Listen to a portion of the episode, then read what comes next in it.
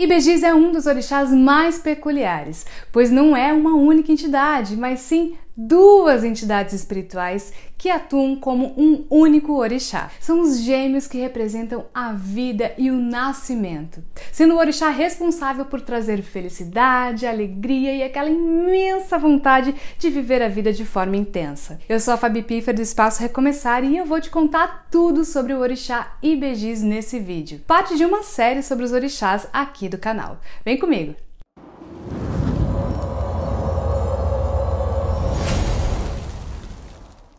Ibeji, Ibejis ou Orixá Ibejis são os termos usados para se referir às entidades espirituais que representam o nascimento e a vida. Esse é o único orixá que é representado por duas entidades espirituais e tem como figura a imagem de duas crianças. Não é à toa que esse orixá é conhecido pela inocência e proteção das crianças. Ibejis é a representação da forma como as crianças veem a vida, como toda a inocência e ingenuidade presente na infância. Os gêmeos e begis também representam o nascimento e a vida. São entidades que celebram o amor à vida, a alegria e a felicidade. Esse orixá é responsável pelos corações cheios de felicidade, pela alegria repentina e pela vontade de viver. Esse orixá é muito importante na África, em todo o continente. As crianças são vistas como fontes de alegria e representam a decência das famílias. Por isso, Ibejis é o símbolo da sobrevivência, do nascimento e da continuidade continuidade da vida. Ah, uma curiosidade sobre Bejiz, além do fato desse orixá ser gêmeo,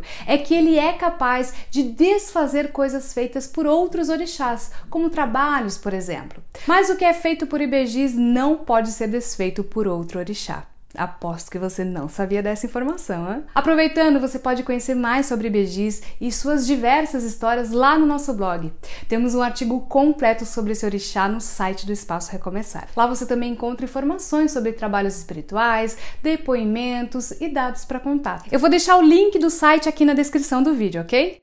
Bom, os filhos desse orixá possuem características tão peculiares quanto o próprio orixá. São pessoas de espírito jovem, alegres e por vezes inconsequentes. Essas pessoas costumam ser muito inocentes, brincalhonas, agitadas, teimosas e contagiantes como uma criança. Eu não preciso nem dizer que essas pessoas não são ícones em maturidade, não é mesmo?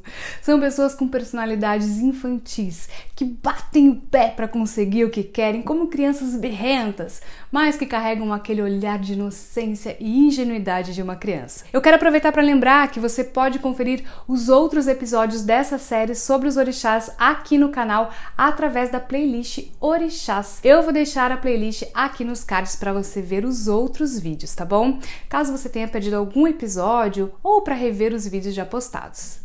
Por último, eu vou te contar como cultuar Ibejis para trazer alegria para sua vida. Ibejis é sincretizado na Igreja Católica como São Cosme e São Damião, que também são dois santos associados às celebrações infantis. Por isso, o dia de Ibejis é no dia 27 de setembro, o mesmo dia em que se comemora os dois santos. Já o dia da semana de Ibejis é domingo. Nas celebrações a Ibejis são usadas roupas coloridas e adornos divertidos, justamente para representar a figura infantil desse orixá. Sendo assim, as cores mais comuns são o verde, o azul e o rosa. Já a saudação mais comum para Ibejis é Bejiroó Oni Beijada, que significa ele é dois. E se você pretende preparar uma oferenda para Ibejis, aposte em doces e sirva todos os itens em pares, afinal são duas entidades espirituais. O prato preferido de Ibejis é arroz com frango, mas você também pode incluir na oferenda todos os tipos de frutas e bolos. Bom, chegamos ao final deste vídeo, eu espero que você tenha gostado de conhecer mais sobre Ibejis, esse orixá tão peculiar. Se você gostou do vídeo, clique em gostei e aproveite para se inscrever aqui no canal. Obrigada por assistir até aqui e eu espero você no próximo vídeo.